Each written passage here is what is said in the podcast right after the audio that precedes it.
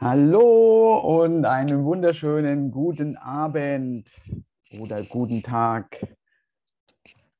Hallo zusammen. Bin ich hörbar? Gerne mal ja. ein Zeichen zurück. Gerne die Kameras an.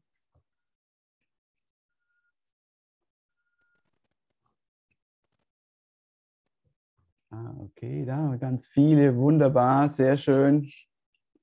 Ja, Willkommen, willkommen zum 13. Peru Online Event. Äh, bevor wir starten, technische Frage, bin ich gut hörbar und gut sehbar? Sichtbar? Okay, wunderbar. Dann mal gleich den Chat auszuprobieren, weil den nutz, können wir dann später gerne nutzen.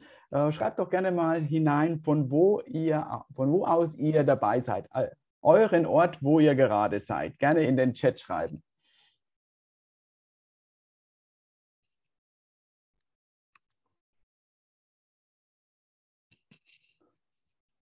Wunderbar. Aus Lima, aus München, aus Berlin.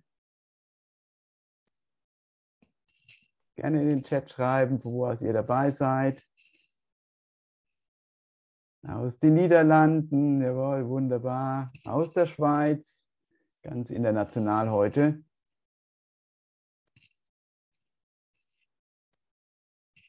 Exzellent. Es sind heute einige dabei, die, glaube ich, das erste Mal dabei sind und einige dabei, die von Anfang an dabei waren. Warum machen wir das? Entstanden ist das in der Zeit, als Covid äh, noch den Lockdown mit sich brachte und ich in Lima war und dann von dort aus gestartet habe, diese Online-Events ins Leben zu rufen. Wir machen das etwa alle zwei Monate und das Thema hat sich ein bisschen verändert, weg von Covid hin über Politik und heute erstmals auch ein Blick in die Anlagemöglichkeiten. Äh, und letztendlich ist das das Warum dieses Online-Events, Menschen mit einer Liebe und Nähe zu Peru zu vernetzen und wir als Brücke, sagen die Menschen hier zusammenzubringen und Themen, was rund um Business äh, sich dreht, immer wieder auch zu beleuchten, Entwicklungen zu sehen, zu diskutieren. Und äh, von daher ist das auch zweigeteilt, das Event. Am Anfang gibt es einen Impuls, damit wir alle den gleichen Blick haben. Und danach geht es in den Austausch untereinander. Also dann ist der, Platz für Fragen, für den Austausch, für Kommentare, fürs Beschreiben, was man selbst erlebt. Heute habe ich vorbereitet für euch eine Umfrage. Und ich zeige die einmal. So, äh, bitte mal eine kurze Rückmeldung, Handzeichen oder andere Art und Weise, ob ihr die sehen könnt. Okay, Daumen hoch sehe ich. Von Dave, danke dir. Da noch ein Daumen hoch, sehr schön. Ja, und dann könnt ihr auch schon starten äh, zu werten. Erste, also es gibt fünf Fragen. Schau, das, äh, was euch am meisten interessiert, gerne votieren. Nehmt euch da so ein bisschen Zeit.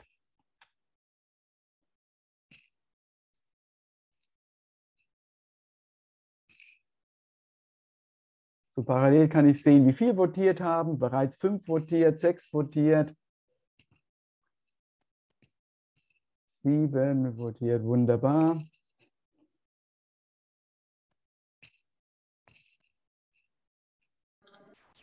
Von zwölf haben wir schon eine gute Einschätzung, sind noch einige dazugekommen. Hallo an alle, die jetzt noch dazugekommen sind. Schön, dass ihr da seid. Wir sind gerade im Check-in. Das heißt, haben alle schon mal geschrieben, von wo aus Sie dabei sind. Also gerne auch äh, die Teilnehmer jetzt noch dazugekommen sind, schreiben, von wo aus ihr mit teilnehmt. Da ist Pablo dabei, da ist Walter dabei. Also, äh, gerne schreiben, von wo, wo ihr gerade seid da, damit wir gleich mal den Chat ausprobieren. So, ich beende die Umfrage.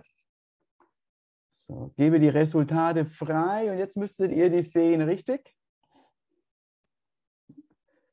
Also wir haben heute äh, einmal Interesse, allgemeine Einschätzung zum Land, da kommen wir vorbei, Investitionen in Firmen, Businessmodelle, auch das, Investitionen in Immobilien, sehr schön, auch Gold dabei, Investitionen in Investmentfonds jetzt nicht Sehr gut, dann habe ich schon eine sehr gute Übersicht. So nochmal auch an alle, die dazugekommen sind, die herzliche Einladung, im Chat zu schreiben, von wo aus ihr dabei seid. Das hilft uns, hilft euch zur gegenseitigen äh, Vernetzung. Seid ihr bereit? Dann starten wir. So, ich habe eine Präsentation vorbereitet und ja, die suche ich gerade jetzt in Zoom äh, und ist noch nicht da. Also da nochmal drauf schauen.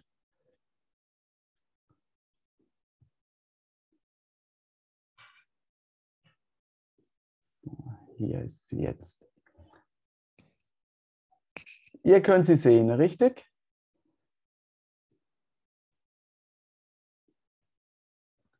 Wie ihr merkt, die Veranstaltung heute ist auf Deutsch. Ihr könnt natürlich dann später auch in eurer Muttersprache, wenn es Spanisch ist, Fragen stellen.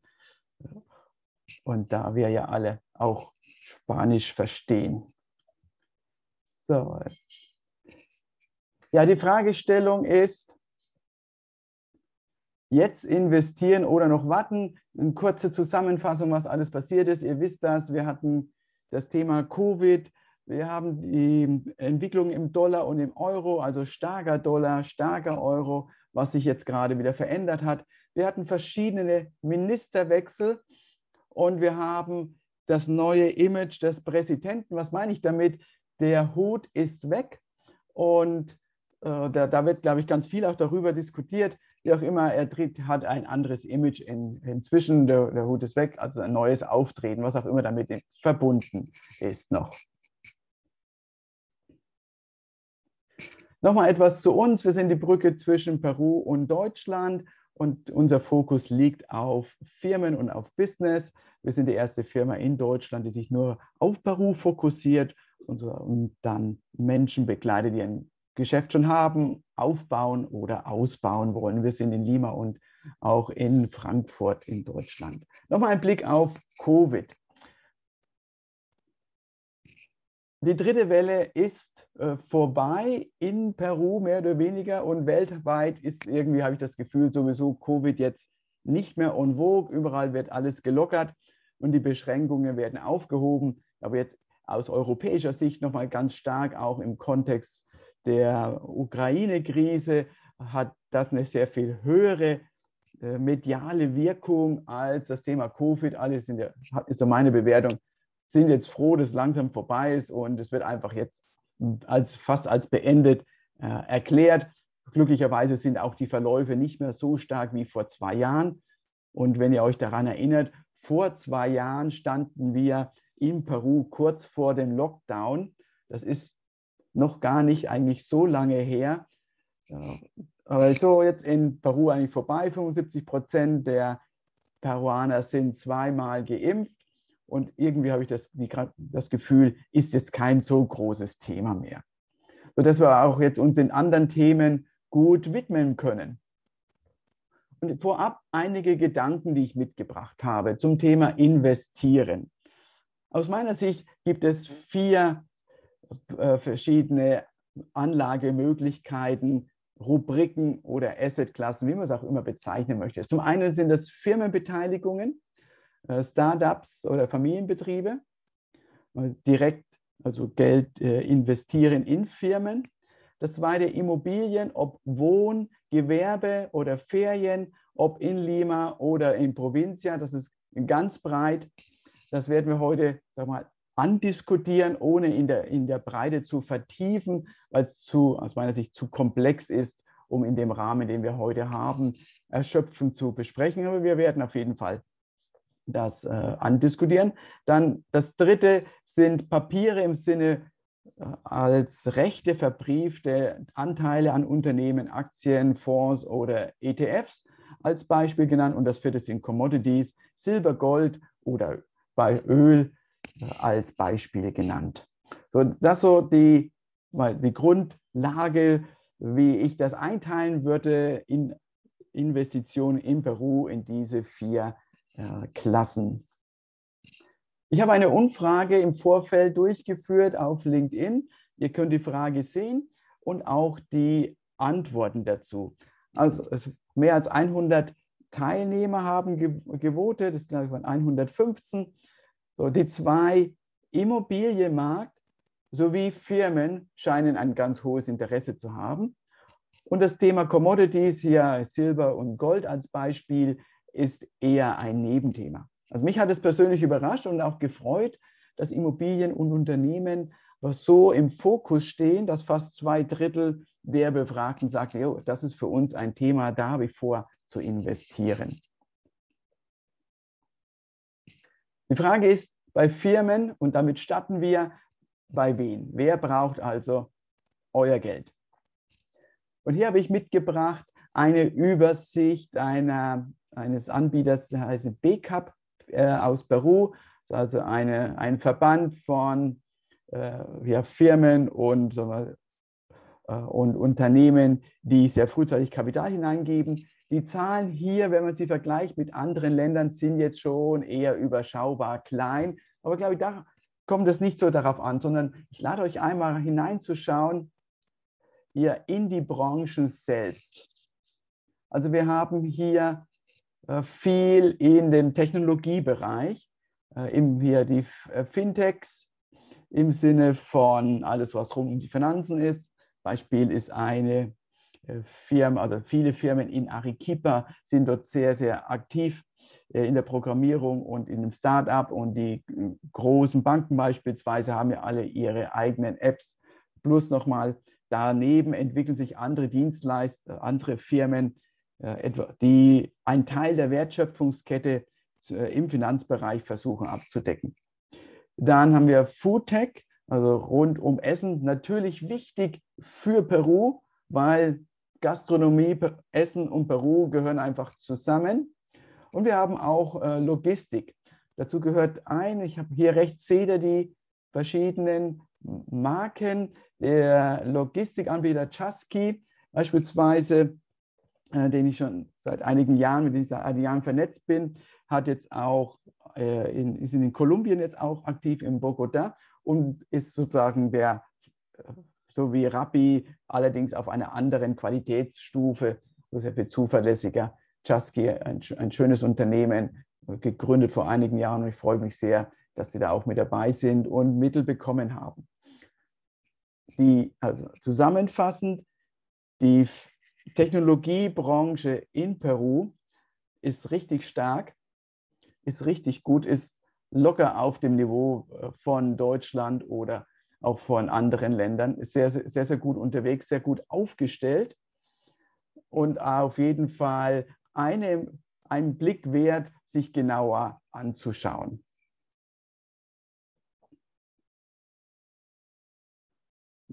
Wir von unserer Seite aus schauen uns gerade zwei Firmen an. Welche sind das? Das sind peruanische Firmen, die auch in Deutschland Bezug haben. Also eine ist aus dem Textilbereich, eine Modemarke für äh, junge Menschen mit, dem, auch mit einer Verbindung zur Nachhaltigkeit. Der Gründer, einer der Gründer studiert in Heidelberg. Und hier werden wir uns engagieren an dem Unternehmen, das ist geplant. Und ein zweites ist aus dem Lebensmittelbereich. Eine Peruanerin, die eine Nähe zu Berlin hat, wird eine Firma gründen und Panela, unter anderem Panela nach Deutschland bringen und eben in dem Food-Bereich dann unterwegs sein. Auch dort laufen die Gespräche. Jetzt am Samstag ist das der Gesprächstermin. Um, äh, daran werden wir uns dann auch sehr wahrscheinlich beteiligen beides Unternehmer und beides Geschäftsmodelle, die eigentlich ganz gut hineinpassen in die Welt, in die Positionierung auch von peruanischen Firmen, wo es auch eine natürliche Stärke gibt. Also hier die Seite nochmal von BCAP, hier unten äh, www.bcap.de. Da könnt ihr nochmal nachschauen, da gibt es ganz viele weitere Informationen zu dem Technologiebereich, was da gerade passiert, lohnt sich auf jeden Fall. Immobilien, schauen wir hier hinein. Mitgebracht äh, von Blog, Properati-Blog, äh, ein, äh, ein Chart über die Entwicklung, Quadratmeterpreis. Natürlich, das ist schon auch der Durchschnitt. Wir wissen alle, Peru ist heterogen, Lima ist heterogen und wir haben unterschiedliche Preisniveaus.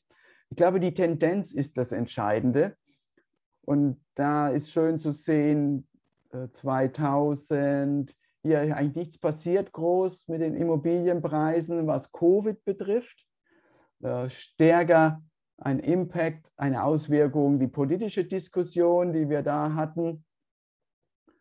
Äh, insgesamt aber, ihr seht, wieder, das wieder kompensiert und weiter im Trend nach oben. Also vor einigen Monaten hatten wir noch hier in dem Rahmen diskutiert, ist es jetzt intelligent und geschickt zu investieren in Immobilien oder eher zu desinvestieren und sie abzustoßen. Äh, inzwischen, glaube ich, der, der Chart zeigt ganz gut, ist auf jeden Fall eine interessante äh, Assetklasse weiterhin. Und hier unten seht ihr die verschiedenen Distrikte, auch wieder natürlich Durchschnittspreise. Hier vorne kein großes Wunder, San Isidro. Äh, Barranco wäre natürlich auch kein großes Wunder, aber vor einigen Jahren war Barranco noch auf Platz 3 und hat doch jetzt eben Vergleich Miraflores leicht überholt. Dann kommt San Borja und dann kommt schon Linze, also eher ein Bereich, der so im Mittelfeld war, doch in den letzten Jahren zu, aufgrund sicherlich seiner Nähe auch zu San Isidro dann sich mitentwickelt hat. Äh, sehr schön zu sehen, was dort passiert und wer in Lima ist und durch die Stadt fährt, sieht natürlich auch, wo die verschiedenen äh, Projekte gestaltet werden, wo wird neu gebaut, wo passiert etwas. Also das sind die, die Top 5 aktuell, was den Quadratmeterpreis betrifft für äh, im Wohnungsbereich. San Isidro, Barranco, Miraflores, San Borja, Linse und Barranco und Linse sind so aus meiner Sicht die Aufsteiger der letzten Jahre. Schauen wir nochmal hinein, was denn gesucht wird. Hauptsächlich äh, Wohnungen und wer durch Lima fährt, sieht natürlich die Gebäude, die nach oben wachsen, hat sicherlich auch etwas damit zu tun, dass die gut, Terrenos, die Grundstücke, die frei sind, innerhalb der Stadt eher begrenzt sind, beziehungsweise nicht da sind. Im Umfeld von Zamborja kann ich berichten, werden viele Einfamilienwohnhäuser äh, verkauft und dann werden also am besten noch an der Ecke oder zwei nebeneinander und dann gibt es sozusagen neue Gebäude, die hochgezogen werden, äh, je nach Bereich zwischen sechs Stockwerken bis zehn Stockwerken. In anderen Stadtteilen sind die Stockwerke geht es noch weiter nach oben. Also Lima wächst weiter. Was den Immobilienmarkt betrifft, für Investoren eher nach oben. Ansonsten, was generell die Flächenbesetzung oder Invasion oder die Nutzung betrifft, dann natürlich weiter nach Süden und weiter nach Norden. Ich hatte ja berichtet, ich war im Januar in Trujillo gewesen, waren, sind die Panamerikaner hochgefahren. Also es geht weit über Ancon hinaus, äh, wo schon die Claims abgesteckt sind. Und ich konnte jetzt noch keine Infrastruktur erkennen, aber es wurde schon abgesteckt, wem da dieses Stückchen Wüste gehört. Also Departamentos, da haben wir ein bisschen Casas, Grundstücke, äh, gewerblich und äh, Büros. Das sind so die Top, was gesucht wird. Schauen wir zu den Papieren, also Aktien, Aktienfonds, äh, ETFs beispielsweise. Der erste Info, die ich, mit euch, die ich mitgebracht habe für euch, ist das Risiko des Landes Peru, also Investorenbewertung, wie risikoreich ist Peru im Vergleich zur besten Bonität, was wir typischerweise als Referenz haben bei äh, USA. Äh, und ihr seht hier Lateinamerika und ihr seht hier Peru. Äh, Im Moment haben wir einen Aufschlag von 210 Basispunkten oder 2,1 Prozentpunkte. Äh, interessant ist, wenn ihr hier unten schaut, vom Jahresende bis jetzt, die Zahlen sind von 24. Februar, ein 0, also 40 Basispunkte oder 0,4 Prozentpunkte ist das Risiko Perus gestiegen. In der Betrachtung der Investoren. Und das ist so meine Ableitung, die Welt vertraut Peru gerade etwas weniger. Das Zweite, was ich mitgebracht habe, ist die Börse. Und da kann ich nur Respekt sagen. Also ihr seht, wo die Börse steht, äh, über den Werten natürlich von vor, sogar von vor Covid. Und hier unten ist nochmal der, die prozentuale Veränderung zum Jahresende plus 10 Prozent. Das haben, wenn man weltweit schaut, relativ wenige Börsen. Und da haben wir schon, also da ist natürlich Ukraine noch nicht ganz mit dabei äh, in, den, in dem Chart hier. Aber man sieht, dass trotz politischer Situation es einfach äh, unheimlich nach oben geht, was mich persönlich überrascht. Ich habe da wenig Vertrauen, dass es da weitergeht in den peruanischen, peruanischen Aktien. Ich glaube eher, äh, dass das Risiko da zu investieren deutlich höher im Moment ist. Und äh, ich persönlich bin da eher etwas zurückhaltend. Wir werden das gleich dann sicher in der Diskussion nochmal sehen. Ihr kennt das schon, Branchen im Fokus. Ich möchte eingehen auf die Markierten, weil die erfahren eine Veränderung. Also zum einen Dienstleistung und IT. Der Boden ist erreicht und äh, die IT ist eigentlich sehr stark. Es ist so stark, dass Brom Peru sogar jetzt auf die Gaming-Messe in Deutschland geht, um Peru als äh, Programmierland vorzustellen für Gaming, also für die Videospiele oder Streaming-Spiele, die dort äh, genutzt, verkauft werden und Peru ist ein großer Produzent. Das Thema Gastronomie und Hotellerie äh, ist, der, Boden ist auch erreicht. Ich glaube, die Kapazitäten äh, sind angepasst. Da geht, glaube ich, nicht mehr viel weiter nach unten. Ich glaube, da haben wir den Boden erreicht. Das gleiche beim Tourismus, auch der Boden erreicht, auch die Kapazitäten angepasst. Und das soll hier 2023 sein.